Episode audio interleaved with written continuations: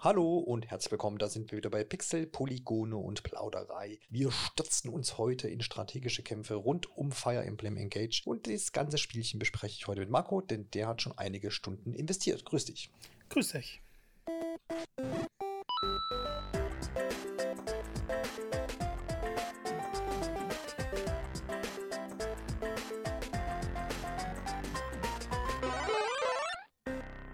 20.01. dürfen sich wieder alle Fire Emblem Fans und solche, die es vielleicht noch werden wollen, auf Nintendo Switch in das Spielchen rein stürzen. Erscheint, wie gesagt, dann jetzt schon die nächsten Tage und Marco hat schon reingeschnuppert. Die Reihe ist ja schon eine richtige Traditionsreihe, wenn man so möchte.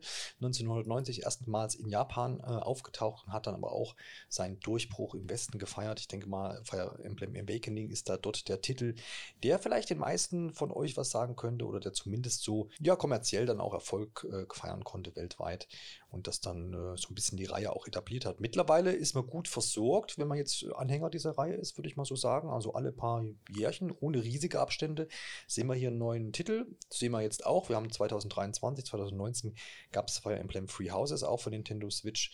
Also allzu lange hat das Ganze jetzt nicht auf sich warten lassen. Man muss aber jetzt auch sagen, Fire Emblem Engage ist jetzt nicht irgendwie so eine Fortsetzung von Free Houses, Marco, ne? Nee, das ist wieder ein komplett eigenständiger Titel. Genau, also da, ähm, wo, wobei ich mich, also das könnte schon noch geben, oder? So eine Fortsetzung zu Free Houses. Ich äh, erinnere mich so dunkel an unsere Gespräche über dieses Spiel. Ähm, das Universum könnte schon noch in dem Bereich, oder die Art des Fire Emblem-Spiels könnte noch fortgesetzt werden, ne? Ja, bei Three Houses ist es ein bisschen schwer, weil du ja drei komplett eigenständige Geschichten in dem einen Spiel hast. Und dann gab es ja den Warriors-Ableger von Three Houses, Three Hopes Stimmt. Der ja. hatte dann nochmal dieselbe Geschichte, aber mit einer großen Änderung und dann halt nochmal, ich glaube, fünf oder sechs verschiedenen Enden. Also ja, ich habe so langsam okay. das Gefühl, aus Three Houses haben sie jetzt alles rausgeholt. Okay, vielleicht dann doch nicht. aber es ähm, ist ja letztendlich, wenn man das jetzt, wir werden sicherlich heute im Laufe, im Laufe, der Episode das auch raushören können und rausarbeiten, ähm, dass ja jetzt dieses Engage schon eine andere Art Fire Emblem-Spiel ist wie Free Houses, oder? Ja, ich würde ja. sogar sagen, das ist mit der größte Unterschied. Vielleicht kann man das nur vergleichen mit dem, was vor Three Houses war, aber ich hätte halt gedacht, sie bauen auf Three Houses ein bisschen auf und es ja. ist wirklich was ganz Eigenes. Genau, das meinte ich, glaube ich, auch ein bisschen so mit Three Houses fortsetzen, darauf aufbauen, von, so wie dieses Spiel ah, ja, strukturiert okay. war. Ne? Jetzt geschichtlich gar nicht mal, sondern einfach so die Machart so. Aber das scheint ja jetzt hier zumindest, was ich jetzt in Trailern und Ankündigungen und dergleichen gesehen habe, so ein bisschen anders zu sein. Ich habe das Gefühl, es ist ein bisschen traditioneller wieder gehalten. Kann das sein? Ja, kommt immer so ein bisschen darauf an, was man mit traditionell meint. Mhm. Also, es ist, orientiert sich, glaube ich, am stärksten an die Zeit aus Awakening und Fates. Die sind beide, ähm, war das, waren das DS, 3DS-Zeiten? Ja, das waren 3DS-Teile. Ja, genau, ja. Ich wusste nicht genau da, wo ganz der Übergang war, aber dann das ja auch gar nicht mal so, so, so, so lange her, denn der gute alte 3DS, äh, ne, Nintendos letzter richtiger Handheld, wenn man das mal so auch möchte. Gut, aber wir sind ja froh, wie es gelaufen ist. Jetzt können wir hier Engage in diesem Fall ähm, sowohl unterwegs unterwegs als auch zu Hause spielen. Damit habe ich auch nochmal so eine schöne Marketing-Floskel jetzt hier mit eingebracht. Ähm, ich für meinen Teil habe mit der Fire Emblem-Reihe nicht so richtig viel zu tun tatsächlich. Ich habe, glaube ich, noch nie ein Fire Emblem irgendwie ansatzweise über fünf Stunden gespielt. Ich habe da hier und da mal reingeguckt, aber es ist so nie, nie so richtig meine, meine Reihe gekommen. Es, es war wahrscheinlich auch Awakening auf dem 3DS, was ich mir angeguckt habe. Gab es wahrscheinlich damals auch eine Demo wenn ich mich dunkel erinnere. Und das wird das gewesen sein, wo ich mal so ein bisschen investiert war und da ein bisschen mehr reingeguckt hat, wenn man das so sagen möchte, für meine Verhältnisse mehr reingeguckt. Ähm, ich fand immer dieses, dieses ähm, Kampfsystem, fand ich immer sehr ansprechend. Das hat mir Spaß gemacht, so ein bisschen dieses strategische, ein bisschen abwägen, welchen Zug mache ich denn als nächstes und welchen mache ich als erstes und so weiter. Aber all das Gelese drumherum war ich immer nicht so gleich geguckt.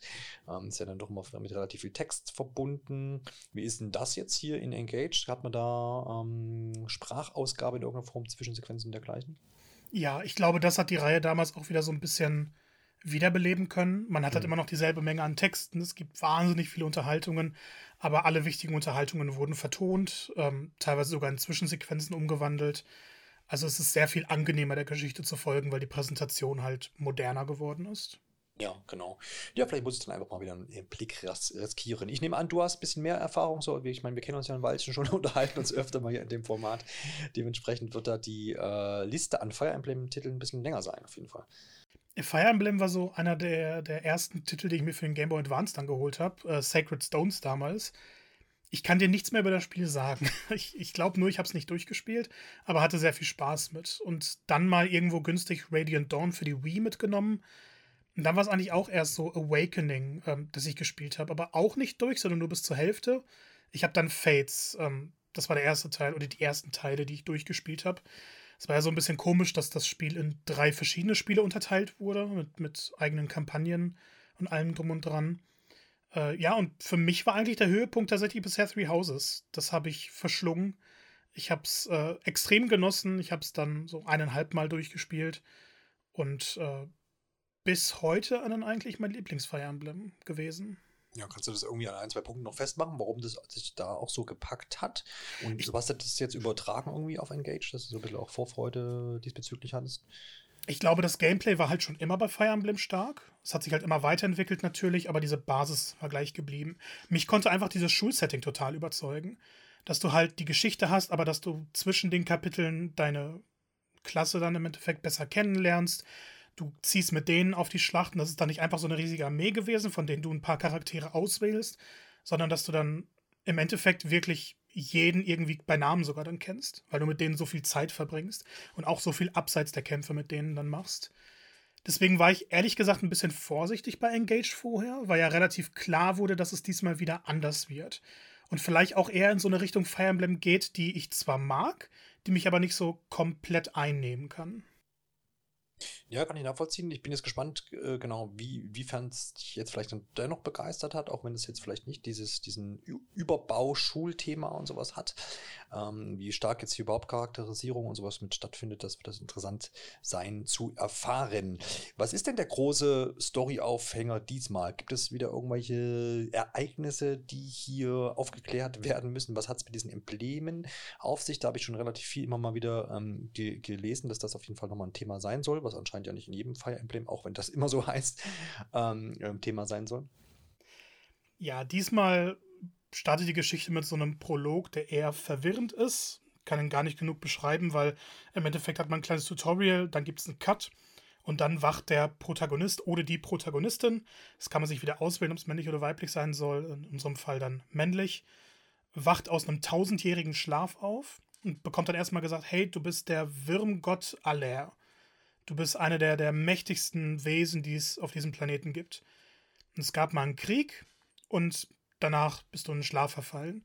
Und er wird dann in so einer, ja, so einer Kuppel festgehalten.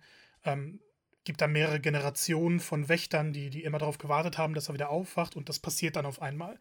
Aller hat seine Erinnerungen natürlich verloren, wird dann aber begleitet, denn seine Mutter soll noch leben.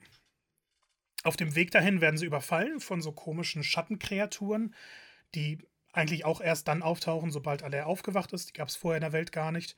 Und dann kommt auch schon die Mutter in Form eines riesigen Drachen zur Rettung und, und erzählt ihm dann, eigentlich hatte sie gar nicht mehr erwartet, dass er aufwacht, hat aber trotzdem immer gehofft, dass es passiert. Dann kommt es zu tragischen Ereignissen. Was das genau ist, das kann man sich bei Fire Emblem vielleicht denken, aber trotzdem nicht vorwegnehmen für die Leute, die die Reihe so gar nicht kennen. Und ähm, dann wird eigentlich klar, dass die Emblem-Ringe das Wichtigste in der Welt überhaupt sind. Die werden dann auch so ein bisschen eingeführt. Es sind tatsächlich zwölf Ringe, die nur ein Würmgott zum Leben erwecken kann. Dadurch werden nämlich Helden aus anderen Welten und ich, ich dachte erst vielleicht aus anderen Zeiten, aber Fire Emblem Kanon ist ein bisschen verwirrend manchmal. Sie sagen dann wirklich aus verschiedenen Welten beschworen werden können. Und direkt zu Anfang hat Alair halt einen Ring und damit beschwört er Marth. Das ist ähm, der Held aus dem ersten Fire Emblem-Spiel. Ich glaube auch so mit der ikonischste Charakter der ganzen Reihe. Ja, kennt man aus Smash Bros. und Co., ne? Da kriegt er ja, ist er genau. mit dabei, genau, ja. Und der erscheint dann so in Geisterform. Also er ist dann nicht als Charakter da, aber er ist halt an den Träger des entsprechenden Ringes gebunden, in dem Fall Alair und ähm, unterhält sich dann aber auch. Das ist dann nicht nur einfach so eine Kampfeinheit, sondern es ist wirklich der Charakter, der da ist, um dann dem entsprechenden Ringträger zu helfen. Insgesamt gibt es zwölf davon und es ist wichtig, diese zwölf zu beschwören, denn wenn die alle in falsche Hände kommen, dann könnte ein Ereignis gestartet werden, das im Endeffekt die ganze Welt, ähm, das ist hier der Kontinent von Elios, glaube ich, ähm, in, ins Verderben stürzt. Und dementsprechend geht es dann durch mehrere Königreiche. Insgesamt sind das vier Großkönigreiche, die teilweise friedlich gegeneinander existieren, teilweise ein bisschen in Konflikten stehen, in, in, mitten in Kriege involviert sind. Und äh, von denen müssen halt diese Ringe, von denen jeder ein paar besitzt, äh, eingesammelt werden. Läuft nicht ohne Probleme ab, wie man erwarten könnte. Denn nach und nach wird halt klar, wieso diese Schattenkreaturen da sind. Die Bösewichte werden eingeführt. Und dann kommt es natürlich auch zu sehr überraschenden Ereignissen. Das ist so im Grunde die Story, ohne zu viel zu verraten.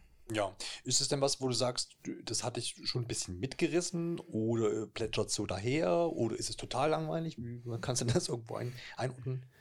Wenn ich ganz ehrlich bin, ähm, ich fand es interessant erst. Okay, du spielst halt diesen, diesen übermächtigen, das ist jetzt auch nichts Neues für die Reihe, aber so, so einen wichtigen Charakter, der halt wirklich der eine ist. Und dann plätschert die Geschichte vor sich hin. Es kommt halt zu diesem ersten Twist, der jetzt nicht so die größte Überraschung ist. Und ähm, dann ziehen sie halt durchs Land und dann lernt er viele Charaktere kennen und oh, da sind Banditen, die müssen wir besiegen und oh, da sind andere Bösewichte. Und so über die ersten acht, neun Kapitel saß ich echt da und, und war enttäuscht. Die Geschichte konnte mich so gar nicht packen. Ich finde auch, Aller ist viel zu glatt gebügelt ähm, in dem Zeitraum. Also es ist jetzt irgendwie klar interessant, so einen Übermächtigen zu spielen, aber gleichzeitig ist er dann halt auch so, oh, der, der Held, der nichts falsch machen kann, der edel ist, der immer das Richtige sagt, der von allen bewundert wird. Das ist schon fast ein bisschen langweilig gewesen. Ja, also der, der erste Eindruck war enttäuschend. Ja, ja. Äh, man kann auch den Charakter da wählen. Man kann eine weibliche Alia nehmen und auch einen männlichen. Ne? Das ist, glaube genau. ich, die war am Anfang möglich, ja. Genau. Wenn du sagst, jetzt war die ersten acht, neun Kapitel, kann man das irgendwie in Spielzeit fassen, weil es wäre vielleicht ganz interessant zu wissen, wenn ich weiß, okay, das sind jetzt zwei Stunden, dann komme ich da vielleicht durch. Wenn es aber fünf oder sechs oder acht sind, dann muss man sich vielleicht überlegen. Ähm, außer du sagst halt jetzt, es ist alles noch gut gefüttert ringsrum mit coolem Gameplay. Ja, ich glaube, das Gameplay rettet den Anfang für mich. Ja. Weil die entsprechenden Mechaniken, darauf gehen wir gleich ein bisschen näher ein, sind schon sehr unterhaltsam. Was die Spielzeit angeht, ist es halt sehr unterschiedlich, weil das Spiel so aufgebaut ist, dass es jedem die Möglichkeit gibt, möchtest du viel Zeit mit deinen Charakteren verbringen, möchtest du entsprechende Nebenaktivitäten nachgehen oder willst du einfach der Hauptstory folgen. Und ähm, ich habe mich da tatsächlich dann erwischt, dass ich auch dachte, ich möchte möglichst schnell durch diese Story kommen. Ähm, und und habe irgendwie gehofft, dass dann ein Ausg ausschlaggebender Moment kommt, der meine Meinung so ein bisschen umdreht. Und habe mich dann so durch die ersten, ach, ich würde sagen, vielleicht vier Stunden ein bisschen durchgeprügelt. Ja. Aber ich habe zwischendurch halt auch ein paar andere Sachen gemacht. Also es ist jetzt nicht so, dass diese vier Stunden komplettes Leid waren. Es ist halt nur enttäuschend, weil normalerweise Fire Emblem-Geschichten gibt es auch verschiedene Meinungen zu, aber irgendwie können die mich immer packen und das war bei Engage jetzt eben nicht der Fall anfangs. Ja, ja. Man hört schon ein bisschen raus, dass sich das anscheinend dann im Verlauf des Spiels so ein bisschen gewendet hat. Gab es dann da nochmal Ereignisse, wo die dich dann wieder wachgerüttelt haben? Oder ähm, ist es, ist, hat das Tempo einfach dann ein bisschen angezogen? Beides. Also es, es passieren interessante Sachen. Es, es gibt einen Kapitel, das ähm, ich, ich würde sogar sagen, da beginnt die Geschichte erst. Ja, alles ja. davor ist so ein bisschen Einleitung in die Welt und alles ein bisschen kennenlernen und ein paar Truppen ansammeln. Und dann passiert eigentlich erst das, dass einem auch selber so ein bisschen die Motivation gibt, okay, ich will diese Welt retten. Mich interessiert, was da passiert. Und ab da zieht die Geschichte ordentlich an. Ähm, es gibt immer noch so ein paar Momente, wo es ein bisschen ich will nicht sagen gestreckt wird, weil das sind auch Kapitel, in denen es eher darum geht, die Welt kennenzulernen, die Charaktere kennenzulernen. Aber zu dem Zeitpunkt hat es mich dann mehr interessiert, weil ich wusste, wieso ich diese Charaktere kennenlernen will. Das war dann nicht einfach nur, du wirst mit allen möglichen Informationen beworfen, sondern okay, das sind Informationen, die dazu genutzt werden, um das Ziel eben zu erreichen, das dir jetzt gesetzt wurde. Und eigentlich ab dem Moment, ab dem es spannend wurde, ist es bei mir nicht mehr gefallen. Und dann kam dieses klassische Fire Emblem-Gefühl auf, dass ich halt mit dieser Truppe mitfiebere, dass ich möchten, wissen möchte, wie es weitergeht. Und dass eben auch diese glatt gebügelten Charaktere ein bisschen aufgerissen werden. So, okay, die sind doch vielschichtiger, als man jetzt dachte. Und eigentlich ja. ist das ja immer der Fall bei Fire Emblem, aber hier war es tatsächlich so, dass ich dann anfangs dachte, das ist zu glatt gebügelt, da gibt es gar keine Risse.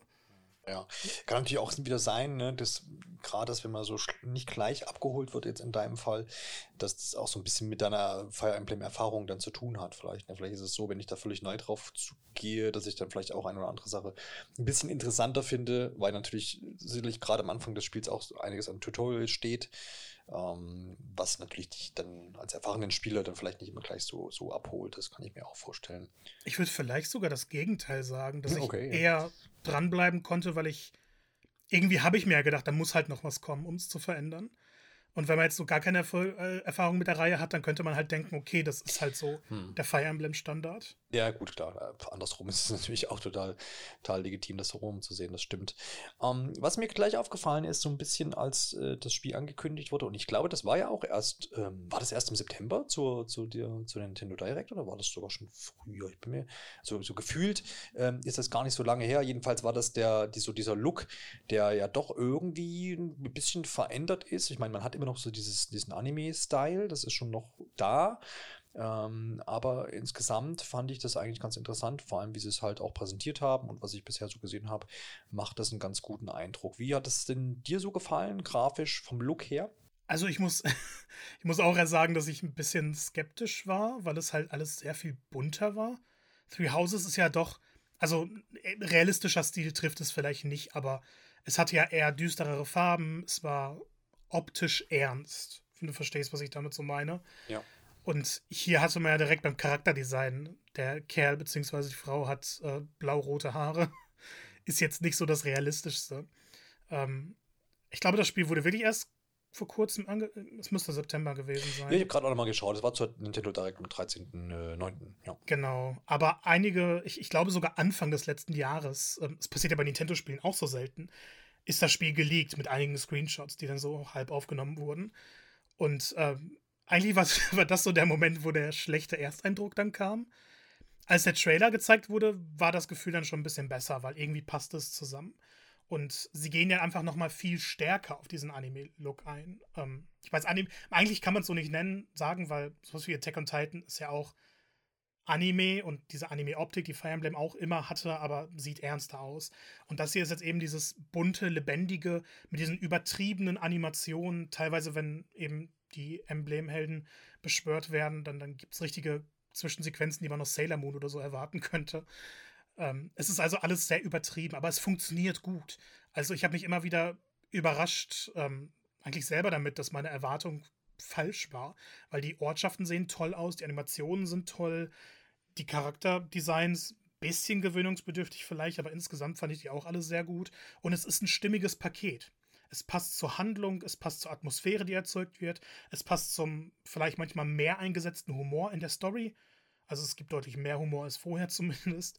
Und irgendwie fügt sich das alles gut zusammen an und bleibt dabei sehr ansehnlich. Ja, das ist auch so das bisschen, was, was ich, ich meine, ich kann es jetzt nur von den Trailern be beurteilen, aber es ist jetzt auch nichts, was man ja aus Nintendos Hause auch ab und zu mal hat, wo man denkt, das ist irgendwie so ein komischer Mix. Gerade wenn man diesen, diesen, diesen Anime-Style bei den Charakteren und Cell-Shading hat, dann hat man ja oft ähm, immer wieder auch Beispiele in der Vergangenheit gehabt, wo dann der Hintergrund so völlig sich abgesetzt hat, weil es irgendwie dann auch matschig war und irgendwie so mhm. stilistisch mhm. nicht gepasst hat.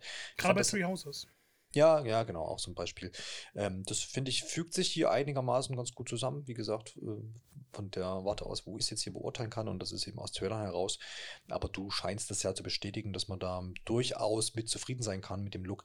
Performance-technisch, wenn wir schon einmal gleich dabei sind, äh, kann man da auch zufrieden sein. Wie läuft das ab in hektischen Kämpfen? Gibt es da nochmal Einbrüche oder läuft da alles glatt? Es läuft alles glatt, was bei Switch-Spielen heutzutage ja Wollte nicht sagen, haben wir auch lange nicht gehabt. ist wirklich so. Ja. Aber ähm, ich glaube, sie holen noch mal alles raus, was aus der Switch möglich ist. Ja. Und der, der neue Stil, der, der Artstyle, der sorgt ja schon dafür, dass ein paar Probleme kaschiert werden können. Ähm, ich, ich hatte aber bei Three Houses halt immer wieder das Gefühl, wenn ich da durch die Akademie laufe, sah alles schon nicht so schön aus. Und hier ist es dann immer noch so, dass die Kantenglättung, ich meine, die ist bei keinem Switch-Spiel perfekt, ähm, ist immer noch teilweise stark sichtbar, gerade so, wenn Gebäude weiter im Hintergrund sind. Es fällt aber nicht so auf, es sticht nicht so ins Auge hervor, weil alles andere sehr, sehr gut aussieht. Es ist alles sehr detailliert. Ähm, die, die Schlachtfelder von oben sehen toll aus, aber auch wenn man sie näher betrachten kann oder wenn man eben durch die Hauptwelt läuft, sieht alles fantastisch aus und es bricht halt in der Framerate auch nicht ein. Es gibt ja eben diese spektakulären Sequenzen in den Kämpfen. Die Framerate hält mit. Also es ist seit längerem mal wieder ein Switch-Spiel, wo die Technik für mich so komplett in den Hintergrund geraten ist, weil das einfach das Spielerlebnis 0% beeinflusst hat. Es sind vielleicht die Ladezeiten könnten minimalen Ticken schneller sein, aber wenn das der einzige Kritikpunkt ist, dann finde ich, hat das Spiel eigentlich keine ernstzunehmenden Kritikpunkte, was die Technik angeht. Ja, das, das, das klingt doch auf jeden Fall dann da äh, nach einem positiven Eindruck. Wer ist denn da der Entwickler? Hast du das gerade äh, kurzfristig zur Hand? Ist das bei Fire Emblem Spielen immer der gleiche oder ist das. Ja, Intelligent Systems. Intelligent Systems ist das schon immer, ne? Also das wird jetzt selten irgendwie ausgelagert anscheinend. Ja, Three Hopes war ja von Omega Force, aber das ist ja ein Spin-off ja. im Endeffekt. Ja, okay. Alles klar, gut. Nee, das ist doch schön zu hören da auf jeden Fall. Dann stürzen wir uns doch mal auf einen weiteren wichtigen Aspekt. Ähm, natürlich wollen wir auch über das Gameplay sprechen. Du hast ja jetzt gerade schon so ähm, an, erzählt von Free Houses, dass man da auch ein bisschen durch die ähm, Gegend gelaufen ist und dergleichen. Natürlich werden wir gleich auch über Kämpfe sprechen äh, müssen und wollen. Wie ist das denn so von der Spielerfahrung? Habe ich dort auch einen Erkundungsteil? Findet das in Engage überhaupt statt? Oder ist es eher klassisch gehalten mit irgendwie Weltkarte und ich ziehe von, von Punkt zu Punkt und habe dann dort äh, ein, zwei Kämpfe und dann geht es weiter? Wie kann man sich das grobe, diesen groben Aufbau der Welt erstmal vorstellen? Es besteht wirklich aus allen Punkten, die du gerade genannt hast. Schön. Das ist ein sehr schöner Mix. Also anfangs ähm, sind es wirklich Kapitel zu Kapitel die Story muss ja so ein bisschen losgetreten werden, es passieren Ereignisse. Da macht es halt auch noch nicht so viel Sinn, dass es zwischendurch Erkundungen gibt oder so. Aber sobald das losgeht, ähm, sucht man sich die nächsten Kapitel auf der Weltkarte aus. Dann werden halt ganz klassisch Linien gezogen zum nächsten Punkt und dann startest du da deine Mission. Ist jetzt einfach schöner, als eine Mission aus einer Liste auszuwählen oder zu sagen, hey, nächstes Kapitel, weil du dann da halt rumlaufen kannst und manchmal gibt es kleine Abzweigungen. Also man steuert so eine Miniaturversion von alle, alle, ich weiß nicht, ob er Aller, Alea ausgesprochen wird, des Protagonisten. Genau, ja. ähm, manchmal gibt es halt kleine Abzweigungen, dass du Nebenmissionen auswählen kannst. Und äh, manchmal erscheinen so kleine Pixelfiguren von Gegnern auf bereits erkundeten Punkten, da wo ein Hauptkapitel war. Und das heißt, man kann da zurückgehen und da ist halt ein neuer Kampf mit stärkeren Gegnern, wo es nochmal neue Belohnungen gibt. Ich persönlich fand die Weltkarte aber eigentlich am schönsten, weil man ein besseres Vorstellungsgefühl hat, ähm, wo man sich gerade in der Welt befindet. Bei Three Houses ging es ja irgendwann vom Akademieleben in den Krieg. Und es war, fand ich, ein bisschen schwer, so die Identität der eigenen Königreiche ähm, anhand der Umgebungen zu erkennen. Und hier siehst du aber, okay, du bist gerade im nördlichen Teil des Königreichs und dann gehst du dahin, dann siehst du schon ein bisschen, das ist jetzt die Grenze. Die Umwelt sieht entsprechend aus und man hat viel mehr ein Gefühl davon, wo die Geschichte gerade abläuft, was ich persönlich sehr, sehr schön fand. Ähm, ja, aber die Weltkarte ist schlicht gehalten, sieht gut aus und wie gesagt, eine schönere Alternative dazu, einfach aus einer Liste was auszuwählen. Und von der Weltkarte, wenn man jetzt gerade sagt, okay, man möchte jetzt nicht in die nächste Schlacht ziehen, weil da kann man halt nur Schlachten auswählen, geht's ins Somniel. Das ist so der Hub-Bereich. Was vorher halt Garrick Mach war, die Akademie, ist dann jetzt eben das Somniel.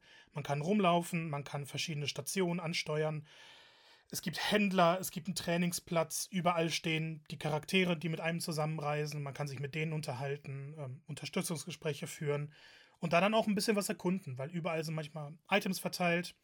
Äh, nach jedem Hauptkapitel gibt es manchmal kleine neue Sachen zu entdecken.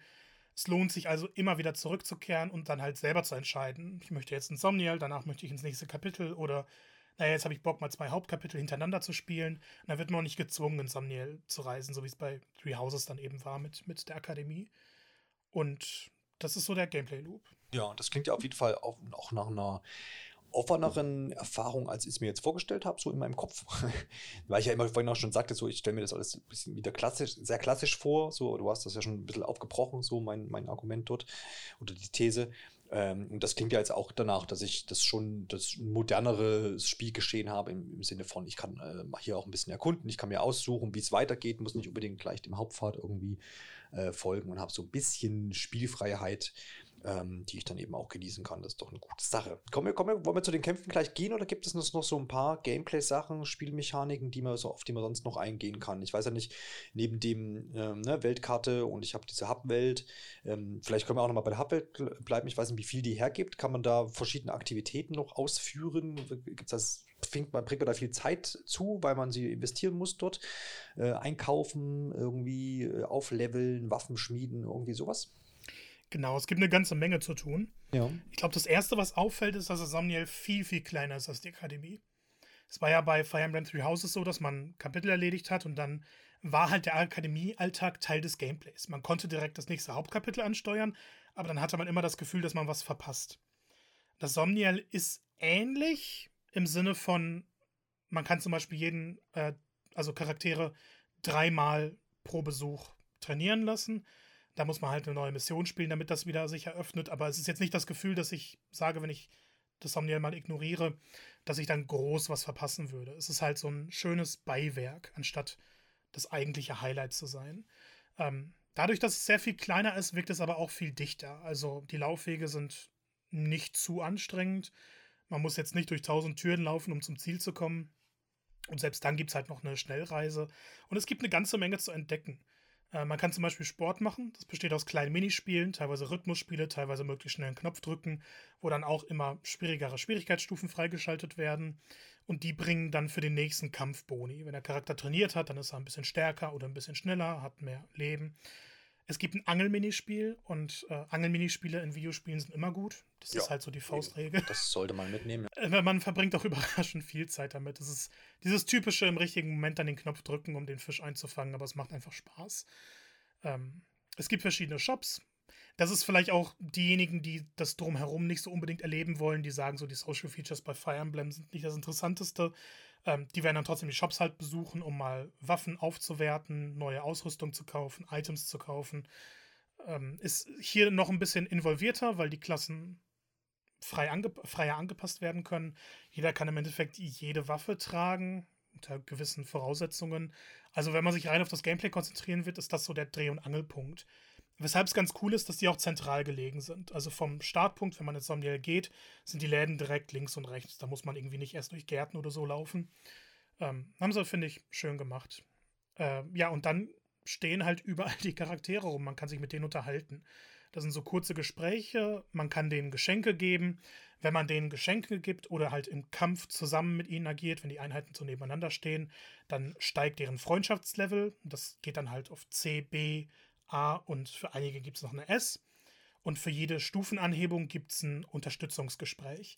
Da sind dann so spezielle kleine Cutscenes, also in Anführungszeichen, weil die Charaktere stehen im Endeffekt nur da und reden miteinander. Aber dadurch erfährt man halt ein bisschen mehr über die verschiedenen Charaktere, deren Beziehungen zueinander.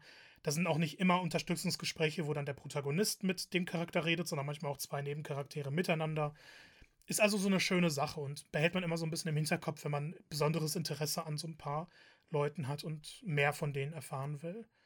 Also es gibt so einiges im Somniel zu tun an Nebenbeschäftigung. Aber wie gesagt, man kann den Großteil ignorieren und hat trotzdem Spaß am Spielen. Ja, ja. Ja, das klingt doch auf jeden Fall dann doch auch da in, in dem, in dem äh, Sinne zu einer, zu, zu, doch zu einer sehr breiten Spielerfahrung, sag ich mal, wo man auch hier und da einfach noch was tun kann. Und wenn du sagst, das ist auch einigermaßen optional, man ist ja nicht irgendwie alles aufgezwungen, dann klingt es doch auch nach einer schönen Sache. Dann lass uns mal auf die Kämpfe eingehen, denn das ist ja wahrscheinlich immer noch ähm, traditionsgemäß ein großer Anteil dieser Spielerei und auch dann dieses Spiels.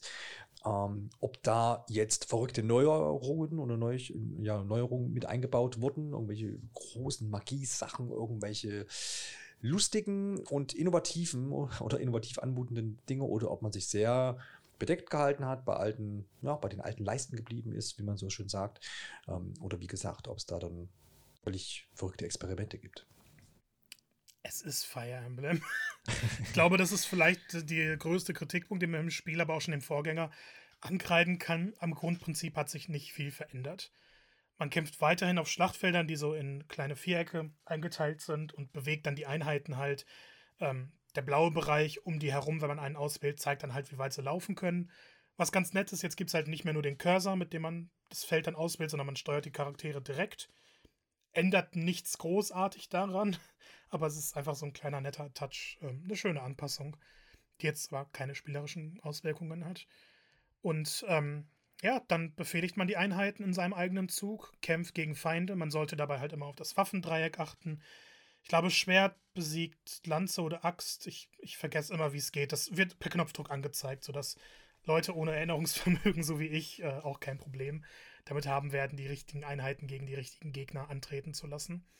Ähm, aber man sollte dementsprechend ein bisschen aufpassen, dass die eigene Armee angepasst ist, äh, weil man halt nicht im Nachteil sein sollte. Es gibt äh, Bogenschützen, die sind besonders effektiv gegen Pegasus-Reiter, die eben fliegen können, aber dann äh, mehr Schaden von gewissen Einheiten entgegennehmen. Und es gibt die Faustregel, dass halt Nahkämpfer immer im Vorteil gegenüber Fernkämpfern sind, wenn sie denn direkt vor dem Fernkämpfer stehen.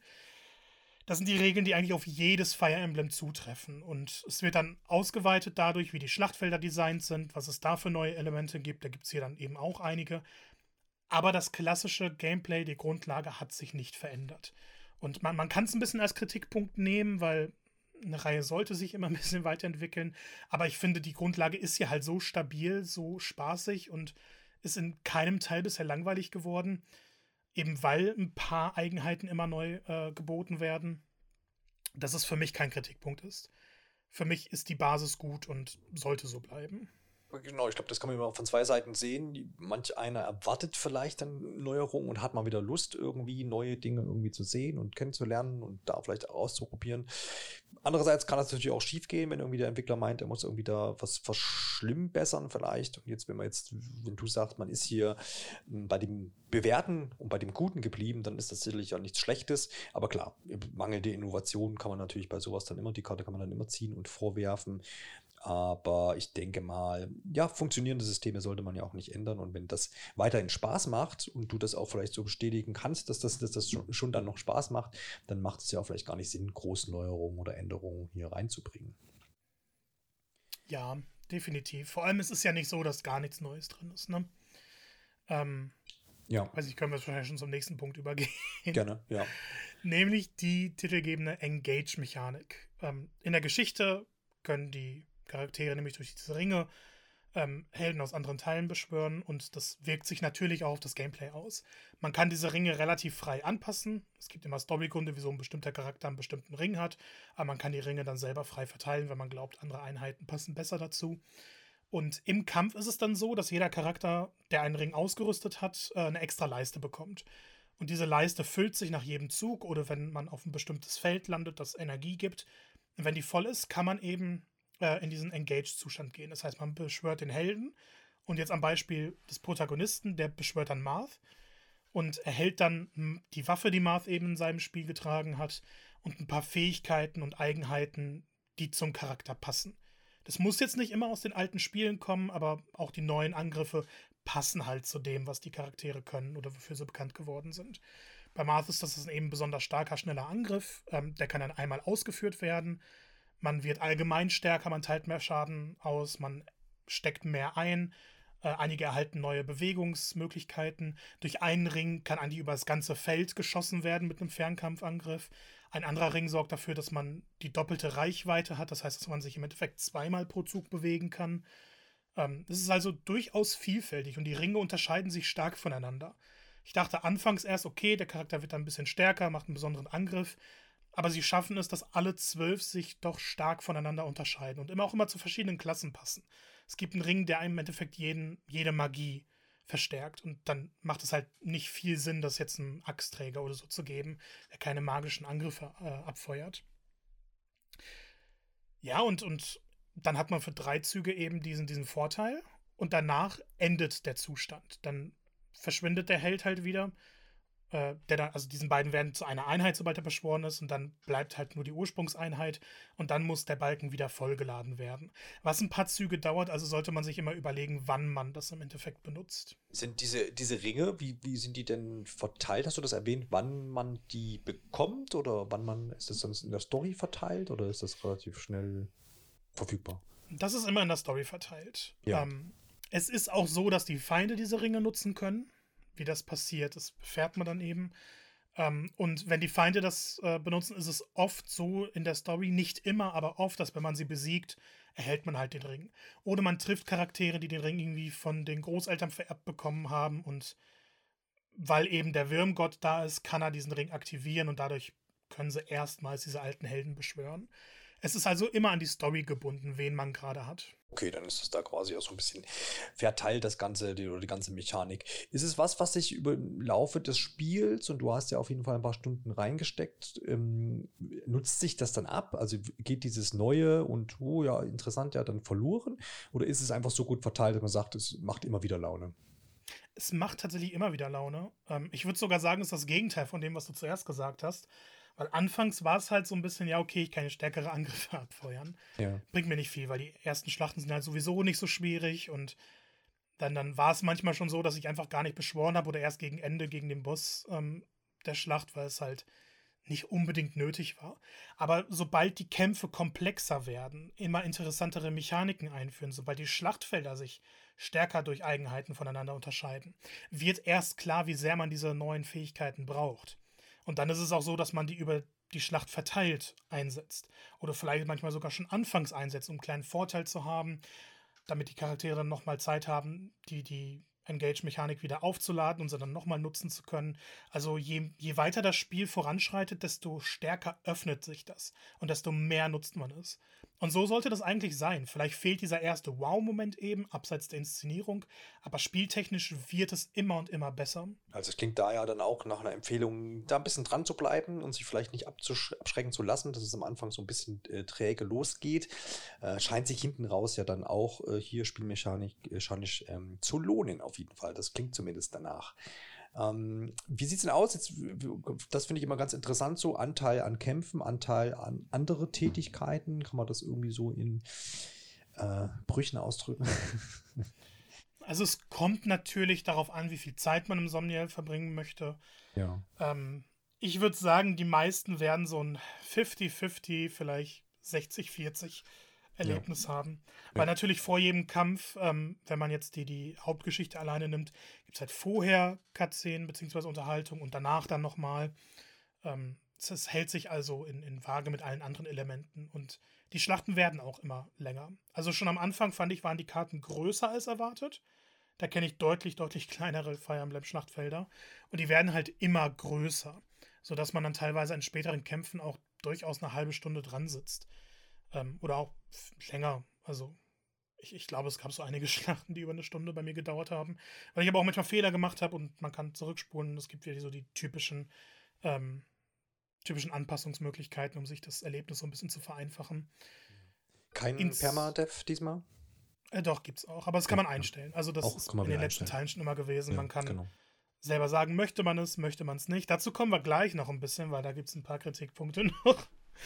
Ähm, aber insgesamt, ähm, ja, es kommt dann nochmal darauf an, wie viele Nebenmissionen man mitnimmt, wie viele Neukämpfe man mitnimmt, also alte Kämpfe mit neuen Gegnern. Ähm, man, man kann sich da auch selber einteilen. Aber so die ausgewogene Erfahrung, wenn man alles so ein bisschen machen möchte, wäre, denke ich, 50-50. Ja, gut, dann ist das doch da auf jeden Fall Einschätzung. Äh, Zeiteinschätzung zu den äh, Schlachten an sich hast du auch gegeben. Das wäre so meine nächste Frage gewesen. Gibt es denn äh, dann auf diesen Schlachtfeldern noch was zu finden, wenn man sich dann da erfolgreich äh, durchgeschlagen hat? Ja, das ist so die weitere große Neuerung. Ähm, normalerweise hat man halt die Schlachten erledigt und dann geht es in der Geschichte weiter. Also man würde dann hier normalerweise zur Weltkarte gehen. Man kann aber tatsächlich dann in der normalen äh, Schulterkamera, also nicht ganz Schulter, aber Charakter hinter dem Gegner in, in 3D, ähm, darf man die Schlachtfelder nochmal neu erkunden und ein bisschen rumlaufen. Es ist dann auch nicht immer so einfach ein Areal, was halt die Optik des Schlachtfelds hat, sondern wenn da eine Blockade war, dann ist da jetzt auch eine Blockade. Meistens kann man nicht das gesamte Schlachtfeld durchlaufen, aber halt immer teilweise relativ große Teile. Also man hat irgendwie das Gefühl, dass man die Schlachtfelder dann nochmal aus einer anderen Perspektive erlebt und ein bisschen mehr bestaunen kann, weil einige optisch wirklich, wirklich stark geworden sind. Spielerisch macht es dann nicht den größten Unterschied, weil man kann kleine Unterhaltungen führen. Einige geben einem dann noch ein bisschen so, so ein paar Items. Man kann ein paar Items auf dem Boden finden, was jetzt aber auch nicht unbedingt Erkundung verlangt, weil die auch dann auf der Karte als leuchtende Punkte angezeigt werden. Und man kann Tiere mitnehmen, denn im Somnia gibt es einen kleinen Bauernhof, äh, wo man Tiere ausstellen kann und die generieren dann Items und die Tiere findet man da halt. Und das geht wirklich von Hund und Katze bis hin zu Tauben, Kamele, alles andere. Also es gibt schon durchaus exotische ähm, Tiere, die man da finden kann. Aber das ist dann auch schon alles. Und so cool das alles ist, irgendwie habe ich mir ein bisschen mehr davon versprochen. Weil ja, es ist optisch eine schöne Sache und es gibt ein paar Boni, aber ich frage mich dann immer, was, was hätte man daraus noch mehr machen können? Mir fällt spontan keine Antwort ein, weshalb das, glaube ich, auch keine einfache Sache ist, daraus mehr zu machen. Aber vielleicht hätte man da irgendwie noch ein Gameplay-Element hinzufügen können. Oder vielleicht bedeutsamere Gespräche als immer nur so zwei Sätze, ja, wir haben den Kampf gewonnen, jetzt müssen wir weitergehen. Ja. Wichtige Frage da im Zusammenhang mit den Tieren. Can you pet the dog or the cat? Or es ist kompliziert. okay. Du kannst ein Tier, was so ein bisschen hundähnlich ist, aber so ein Fantasiewesen ist, das kannst du streicheln. Okay. Den das Rest kannst du ausstellen, in so eine Nahkamera gehen und dann so eine Animation abspielen. Okay. Wie die vielleicht was fressen oder so, aber du kannst sie nicht streicheln. Und es ist das schlimmste Gefühl, wenn du dieses Kamel vor dir hast, auf die eigene Farm bringst und du kannst es nicht streicheln. Ich finde, dafür also da, das Spiel schon einen Punktabzug verdient. Ja, dann da bitte nachpatchen auf jeden Fall. Der, der, der Pet-Patch muss noch hinterherkommen. Sollte dann schon drin sein. Genau, ähm, lass mich kurz gucken. Wir haben ja schon über Nebenaktivitäten und Somniel als Hub hast du ja schon allerhand erklärt. Ähm, du hast auch gesagt, der Permadev ist auf jeden Fall, spielt eine Rolle, womit wir ja so ein bisschen beim Schwierigkeitsgrad sind. Ich denke, du wolltest dazu noch ein bisschen Worte verlieren. Hast gesagt, vielleicht gibt es hier Kritik anzubringen. Ja, es ist im Endeffekt eine Erweiterung der Kritik, die ich schon über die Story meinte am Anfang. Und ähm, es bewegt sich ja so, dass man die Welt langsam kennenlernt. Es ist aber sehr oft so, dass in einem Kapitel drei, vier Charaktere vorgestellt werden, die dann zur eigenen Truppe zugefügt werden. Und in diesem Kapitel geht es halt um die Neulinge. Und danach geraten sie völlig ins Vergessen. Es gibt ab einem interessanteren Punkt halt die paar Hauptcharaktere, das sind die wichtigen, um die kümmern wir uns und alle anderen sind dann wirklich nur Einheiten. Es gibt die Unterstützungsgespräche, man kann ein bisschen mehr über die erfahren, aber selbst da gehen sie halt nicht so tief wie in Three Houses rein. Bei Three Houses war es wirklich nach einem Durchgang, konnte ich dir jedes Mitglied meiner Armee nennen.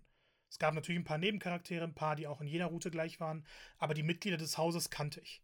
Und die waren auch sehr tief gezeichnet durch ihre eigenen Geschichten nochmal im Hintergrund und weil sie halt alle in der Hauptstory immer involviert waren. Und wenn es dann eben nur ein, zwei Sätze waren, die sie irgendwie genannt haben.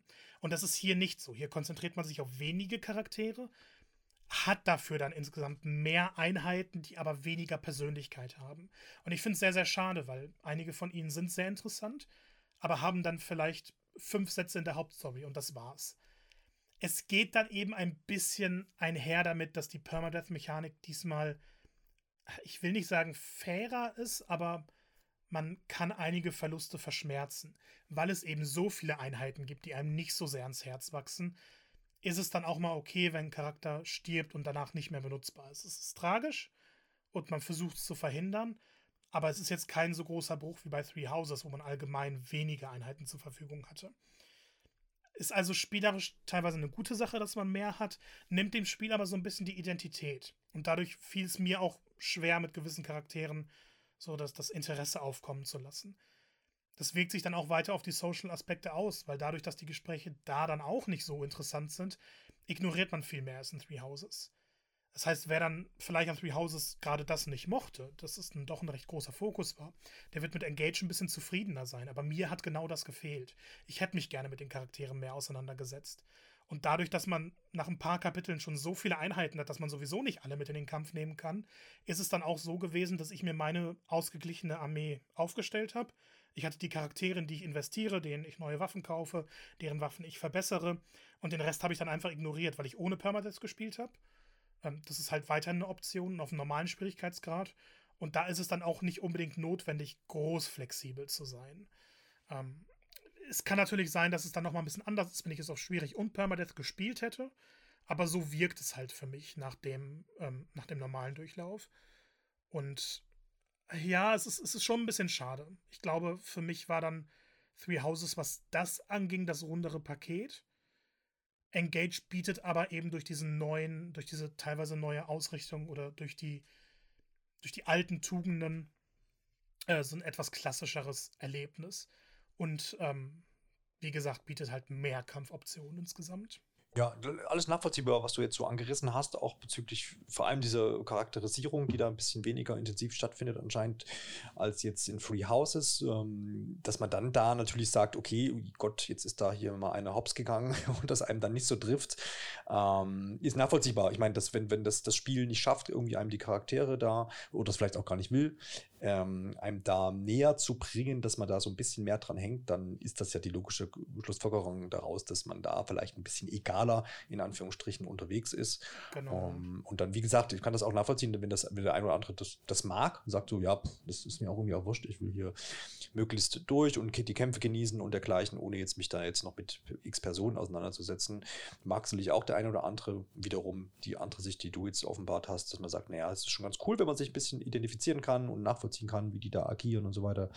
Ähm, das hat natürlich aber dann zur Folge, dass wenn dann da so ein ähm, Tod eintritt, dass natürlich das auch wieder ein bisschen tragischer ist für den Spielenden.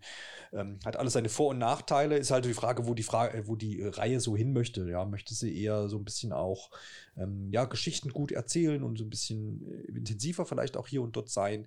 Oder will man da äh, ein bisschen mehr Distanz wahren? Ich weiß nicht, ob da ja, ob es da überhaupt eine Tendenz gibt oder ob man jetzt einfach das auch so ein bisschen ausprobiert, ähm, ist natürlich auch so eine, vielleicht auch eine, eine heikle Sache so. Ich meine, man, wenn, man, wenn man zu sehr übertreibt und dann ständig einem die, die Lieblingscharaktere wegsterben, ist ja nun auch nicht einem geholfen. Wobei du ja auch gesagt hast, man kann es ja auch ausstellen. Ne? Genau, also es wird direkt am Spielanfang auch gesagt, möchte man es, möchte man es nicht. Und äh, ich bin dann sowieso so, ich will nichts verpassen, also schalte ich es aus. Ähm, aber es ist natürlich eine viel intensivere Spielerfahrung. Ich fand es gerade interessant, auch was du mit der Geschichte anreißt, weil bei Three Houses sind mir die Charaktere mehr in Erinnerung geblieben als die eigentliche Geschichte. Ich weiß, was passiert, aber für mich sind die Stars da eben die Charaktere. Und hier werde ich, glaube ich, am Ende halt mehr die Hauptstory in Erinnerung behalten, was da passiert ist, die großen Wendungen, die, die großen Momente und dafür dann ein bisschen weniger die Charaktere. Also ob man das mehr oder weniger mag, hängt wirklich sehr, sehr stark vom entsprechenden Spieler ab. Ja, genau, das ist dann wahrscheinlich eine relativ äh, subjektive Sache auf jeden Fall. Das, äh, das ist richtig. Ähm, du hattest zumindest ansatzweise auch die Möglichkeit, in den Mehrspieler-Modus hineinzugucken. Ich vermute, dass der online äh, ablaufen wird. Konntest du da ein bisschen was ausprobieren oder ist es wie so oft vorab, äh, vor, vor Release, dass da nicht allzu viel los ist oder man gar nicht so die Möglichkeiten hat, wegen fehlender Server und dergleichen? Ja, das Problem war jetzt halt wirklich, dass äh, noch zu wenig Leute spielen und dann zu meinen Spielzeiten entsprechend äh, niemand gefunden werden konnte. Ähm, deswegen konnte ich den, ich schaue gerade kurz, wie er hieß, die Staffelprüfungen äh, nicht ausprobieren. Und die sind vielleicht sogar mit das Interessanteste.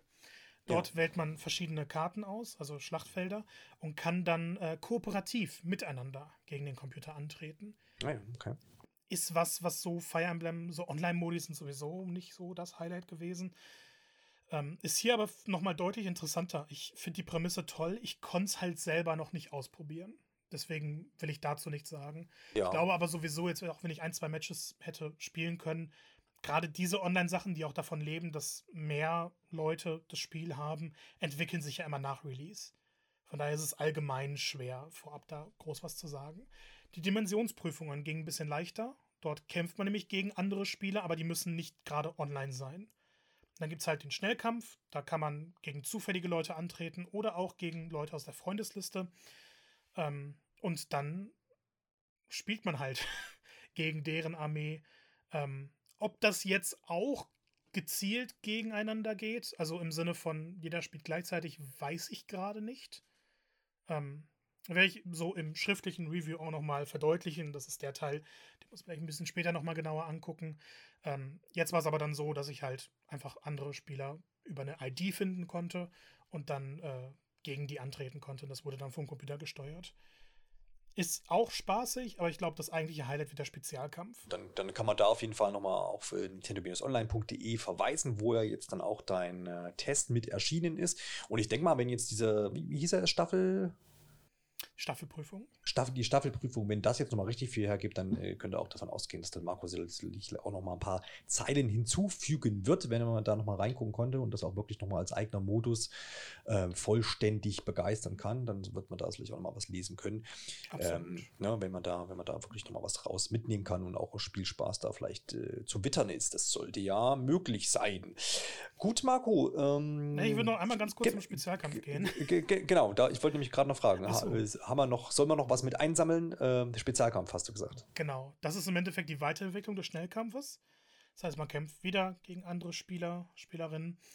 Ähm, das Interessante ist hier aber, dass man eine eigene Karte entwerfen kann. Man kann in einem, in einem Editor sein eigenes Schlachtfeld bauen, aus verschiedenen Elementen, verschiedenen Hintergründen. Ähm, und da das Spiel ja doch wieder mehr ähm, Eigenheiten auf den jeweiligen Karten, die man in der Story ähm, so, so durchkämpft, äh, bietet. Es gibt Treibsand, es gibt spezielle rutschige Felder, es gibt alles Mögliche, also nochmal mehr wieder als in Three Houses. Sind hier auch die Optionen, finde ich, überraschend groß. Ähm, bisschen schade ist, dass man nur eine Karte pro Account hochladen kann. Die muss man dann eben hochladen. Ähm, man kann aber eben auch die Karten von anderen dann besuchen. Und äh, es, ist, es ist zwar jetzt nicht so die Vielfalt, die ein Mario Maker bietet, aber es geht in eine interessante Richtung. Habe ich bei dem Spiel ehrlich gesagt überhaupt nicht erwartet und bin sehr, sehr gespannt, was sich da einige für tolle Herausforderungen ausdenken werden. Ja, ist ja auch so oft, vielleicht wird da ja auch noch mal mehr draus, ne? Weiß man ja nicht. Ich man, hoffe. Funktioniert, äh, probiert man da auch was aus bei Nintendo und guckt so, wie es ankommt, so als kleiner Modi und dann kann da auf, auf einmal ein Fire Emblem Maker rauskommen. Nein, das weiß ich nicht, aber ähm, äh, man, nichts genaues weiß man nicht. Man weiß aber auch nie, was Nintendo so vorhat. Aber deswegen finde ich das eine nette Ergänzung, höre ich jetzt auch zum ersten Mal ähm, und kann mir vorstellen, dass da der ein oder andere sicherlich auch seine Freude dran ähm, hat, einfach da so ein paar Schlachtfelder mit zu erstellen. Klingt auf jeden Fall nach einer interessanten Idee. Gut, dann würde ich sagen, haben wir einen umfassenden Blick jetzt hier, Einblick bekommen zu Fire Emblem Engage. Ähm, kannst du denn zum Schluss, wie wir es so einfach gerne machen, ein paar Sätze noch verlieren darüber, für wen das Spiel denn ist? Also ist es, ist es, so, eine, ist es so eine Sache, wo man sagt, naja, als Fire Emblem-Fan kommst du da nicht dran vorbei, weil es dann doch einfach wirklich ein sehr solides, gutes Spiel ist? Ist es vielleicht aber sogar irgendwas irgendwie Empfehlung wert für Leute, die sagen, okay, ich hab, hab mit dem, kann mit dem Genre was anfangen? Ähm, oder ist es gar sogar ein Must-Have-Spiel für alle Switch-Besitzer? Ich glaube, am meisten Spaß werden wirklich diejenigen haben, die sagen, Awakening ist deren Lieblingsteil, weil es sich von der Aufmachung, vom Gameplay, von der Story her so ein bisschen anfühlt wie der spirituelle Nachfolger dieses Teils speziell. Es war ja bei Fates und Three Houses so, dass sehr viel auf optionale Pfade äh, beziehungsweise verschiedene Versionen derselben Geschichte gelegt, Wert gelegt wurde. Und hier hat man eben wieder eine Geschichte, die erzählt wird, die dadurch deutlich fokussierter ist. Und wenn man Fan der Reihe ist, ist es, glaube ich, auch nochmal was Besonderes, eben die Helden aus vergangenen Teilen wiederzusehen. Ähm, teilweise auch gegen diese anzutreten. Das ist irgendwie schon ein, ein, ein wunderbares Paket, das da Fans geschnürt wurde. Hinzu kommen halt so ein paar tolle Elemente aus äh, Three Houses wieder rein, die dann aber entsprechend angepasst werden, um eben die, ich finde, klassischere Spielerfahrung ist immer so das falsche Wort, weil es ja nicht das klassische Fire Emblem ist, aber das, das berühmteste Fire Emblem Gameplay vielleicht ähm, wird dadurch wieder ein bisschen in die Moderne geholt. Gerade was den Ablauf angeht. Ähm, aber das Somniel als Hub funktioniert halt gut und wird, glaube ich, auch diejenigen überzeugen, die Garrick Mach irgendwann nicht mehr sehen konnten. Äh, gerade weil man da auch sehr viel weniger Zeit verbringt, aber die Zeit effektiver genutzt wird. Ich glaube, der Einstieg dürfte Neulingen ein bisschen schwer fallen, gerade weil sich das Spiel ein bisschen zieht. Die Qualität der Dialoge ist da halt auch ähm, nicht unbedingt immer die höchste, aber sobald das Spiel anfängt, seine Geschichte vernünftig zu erzählen, es gibt immer so ein paar Teaser schon in diesen ersten Kapiteln, die aber sehr kurz gehalten sind, sobald das alles zusammenkommt, sobald es die Offenbarungen gibt, sobald es die großen Wendungen gibt, packt einen die Geschichte auch. Und ich glaube, das wird Neulingen sehr, sehr helfen, während Fans eben genauso gebannt werden wie in den vorherigen Fire Emblem-Teilen. Spielerisch darf man nichts Neues erwarten. Und ich glaube auch diejenigen, die vorherige Teile vom Gameplay einfach nicht mochten, ähm, denen das zu langweilig wurde, die werden hier auch nicht von überzeugt. Die Basis wird weiterhin genutzt, sie wird schön ausgearbeitet durch verschiedene, wir haben über die UI gar nicht geredet, fällt mir gerade ein, aber die ist auch sehr übersichtlich geraten. Ähm, die Schlachtfelder sind alle toll, die Schlachten bleiben schön strategisch. Der Schwierigkeitsgrad ist halt so hoch, wie man ihn sich setzen möchte. Fehler kann man sogar zurückspulen auf dem normalen Modus. Ähm, es gibt also eigentlich keine Einstiegshürden, wenn man eben dieses strategische Gameplay mal erleben möchte. Es wird nur keine neuen Leute überzeugen, denn auch wenn die Optik was anderes ist, wenn die Geschichte wieder neu erzählt wird, wenn das Gameplay vor allem durch die Engage-Mechanik ähm, erweitert wird, ist es Fire Emblem. Es wird niemanden vom Hocker hauen, es ist genau das, was man erwartet. Es ist aber dafür eben ein sehr, sehr gutes Paket und auch ein würdiger neuer Teil der Hauptreihe. Ähm, es ist das, was Fans wollen, es ist das, was Spaß machen wird. Ob irgendwann die große Fire Emblem-Revolution kommt, wo es halt merklich anderes Spiel wird. Einige sagen, das war vielleicht Three Houses. Ähm, das, das bleibt in den Sternen. Ich glaube aber auch nicht, dass das notwendig ist. Denn wer das Gameplay mag, der wird immer wieder eingefangen. Multiplayer, bin gespannt, wie sich das entwickelt, könnte auch eine tolle Sache sein. Aber wer sowieso Fire Emblem spielen möchte oder wer mal Interesse an der Reihe hat, weil es vorher nicht ausprobiert hat, kann sehr, sehr gerne mit Engage einsteigen. Ein rundum tolles Spiel und nochmal so eine kleine Präsentation, was die Switch alles noch drauf hat. Das klingt doch auf jeden Fall nach einer sehr soliden, handfesten Fire Emblem ähm, Erfahrung, mit der man eigentlich nichts falsch machen kann, wenn man dem Ganzen sowieso angetan ist. Ähm, dann, dann kann man da sicherlich zugreifen. Noch eine kleine Rückfrage, weil du auch UI gesagt hast, bevor wir dann hier wirklich ähm, das Schwert wieder wegpacken. Ähm, Handheld-Modus, TV-Modus, gibt es da vom Überblick Einschränkungen im Handheld-Modus? Ist das alles gut aufgeräumt und angeordnet? Alles gut aufgeräumt. Also es ist auch alles groß genug im Handheld-Modus, im TV-Modus ja. sowieso. Ähm, ja. Aber ich hatte jetzt nie irgendwie das Gefühl, dass was unübersichtlich wird oder dass irgendwelche Informationen zu klein sind oder so. War alles bestens lesbar. Wunderbar, dann haben wir das ja auch geklärt. Dann danke ich dir, Marco, für alle Ausführungen. Sehr, sehr gerne. Und damit sind wir am Ende unserer Besprechung zu Fire Emblem Engage. Und wenn es euch gefallen hat, hinterlasst doch gerne eine positive Bewertung auf Apple Podcasts oder auf Spotify. Alle Episoden findet ihr unterdessen auf www.pixelpolygoneplauderei.de und natürlich auch bei allen anderen Podcast-Anbietern. empfehlen kann ich euch da unsere gemeinsame Episode, die ich mit dem Marco aufgenommen habe vom Beginn des Jahres. Und das ist ja gar nicht so lange her. Wir haben ja hier gerade mal immer noch Mitte Januar, nämlich da haben wir uns über all die Titel, die im Jahr 2023 erscheinen sollen, unterhalten. Und da war der Marco auch mit dabei. Da gibt es jede Menge Gesprächsstoff, könnt ihr gerne mit reinhören. Und zuletzt haben wir uns intensiv mit The Last of Us, der Serie von HBO, zum äh, gleichnamigen Spiel beschäftigt. Dort haben wir zum einen uns angeschaut, was denn die Serie insgesamt so kann, im Gesamtbild. Und jetzt kürzlich, brandaktuell, haben wir uns Episode 1 gemeinsam angeschaut und sind da ziemlich ins Detail gegangen und haben das Ganze analysiert. Also, wenn ihr da mit dabei sein sollt, auf jeden Fall mal reinhören. Dann hören wir uns dann natürlich in einer der nächsten Episoden ähm, wieder. Hinterlasst gerne Kommentare auf ps-now.de, nintendo-online.de oder gerne auch, wenn das für euch viel einfacher geht, auf YouTube, Instagram und Twitter. Also bis dahin und bis bald. Ciao, ciao.